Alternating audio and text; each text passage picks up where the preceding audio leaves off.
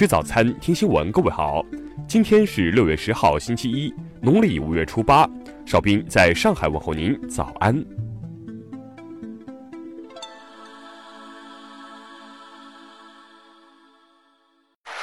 首先来关注头条消息。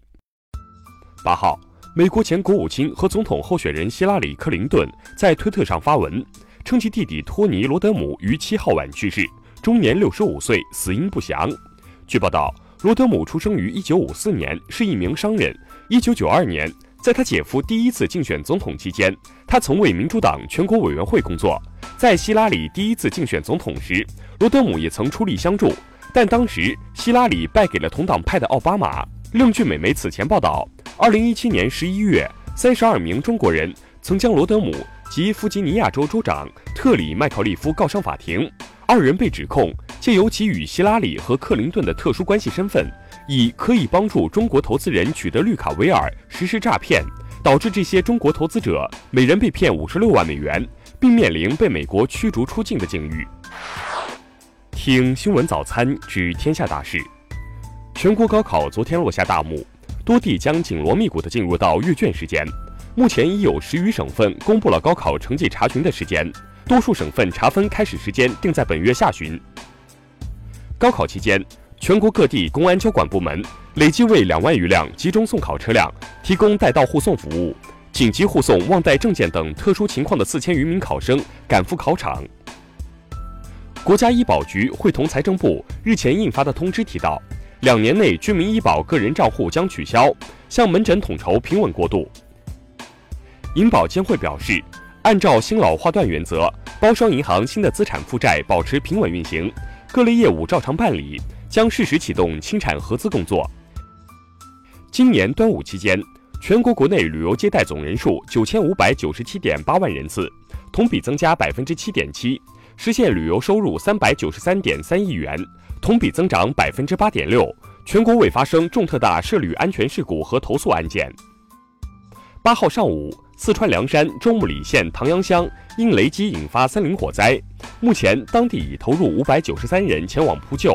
昨天又有一百名消防指战员前往扑救。受国际市场带动，最近一周以人民币计价的黄金价格再创新高，黄金期货价格时隔六年再次突破了每克三百元大关。据报道，由我国自主研发的北斗卫星导航系统研发顺利。预计在二零二零年向全球提供服务。下面来关注国际方面的消息。哈萨克斯坦总统选举于九号举行，共有包括现任总统托卡耶夫在内的七名候选人参加竞选。托卡耶夫四月九号签署总统令，将哈总统选举日期提前至今年六月九号。俄罗斯克里姆林宫新闻局消息称，普京直播连线将于本月二十号举行。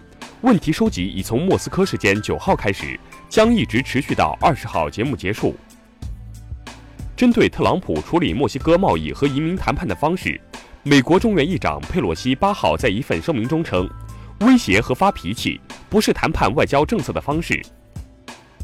针对美国政府近来对多方挑起经贸摩擦的行为，多国政要一致认为，美国挥舞贸易大棒，奉行单边主义政策，损人害己。将对世界经济带来负面影响。古巴国务委员会主席兼部长会议主席迪亚斯卡内尔八号强调，面对美国实施的制裁和封锁，古巴与委内瑞拉将保持团结，共同应对。巴勒斯坦多方八号发表声明，谴责美国驻以色列大使弗里德曼声称以色列有权将约旦河西岸部分地区并入以色列的言论。伊朗石油部长赞加内八号称。即使被部分成员国当作敌人一般对待，其也没有考虑会退出石油输出国组织。美国宇航局发布消息称，俄罗斯进步 MS 十一货运飞船将于七月底脱离国际空间站，并由定于七月三十一号发射的进步 MS 十二货运飞船取代。下面来关注社会民生方面的消息。近日，苏州大学被曝。毕业典礼的出席对象为二零一九届毕业生代表，而并非全体毕业生。昨天，苏州大学通过官方微博表示，将增加毕业典礼和学位授予仪式场次，令二零一九届全体毕业生都能参加。昨天，贵州毕节市七星关区毕阳街道一施工工地发生支架垮塌，致九名工人被困。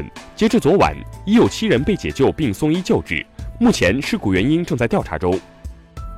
八号，石家庄辅警在检查一未贴表显标轿车时，被司机高某拖拽十几米，高某驾车逃逸后被警方抓获，经查其为无证驾驶，目前因涉嫌妨碍公务罪已被刑拘。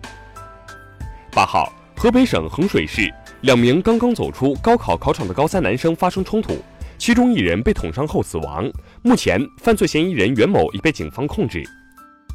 近日，一女子董某在北京南站进站时，拒不配合安检工作，强行进站，并在处置过程中脚踹民警，最终被北京铁路警方依法行政拘留七日。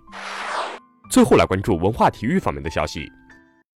国际乒联世界巡回赛香港公开赛昨天落幕。中国队获得男女单和男女双四个项目的冠军。法网昨晚继续进行，在女双决赛中，中国金花组合郑赛赛段莹莹组合连丢两盘，不敌二号种子梅拉德诺维奇巴博斯组合，无缘女双冠军。七号，位于西班牙巴塞罗那的圣家族大教堂在官网宣布，在经历一百三十七年后，终于获得官方核发建造执照。香港日前赠予故宫博物院一百四十吨缴获走私檀木，用于文物修复和古建筑修缮。以上就是今天新闻早餐的全部内容，请微信搜索 xwzc 零二幺，也就是新闻早餐拼音首字母再加数字零二幺。如果您觉得节目不错，请在下方拇指处为我们点赞。一日之计在于晨，新闻早餐不能少，咱们明天不见不散。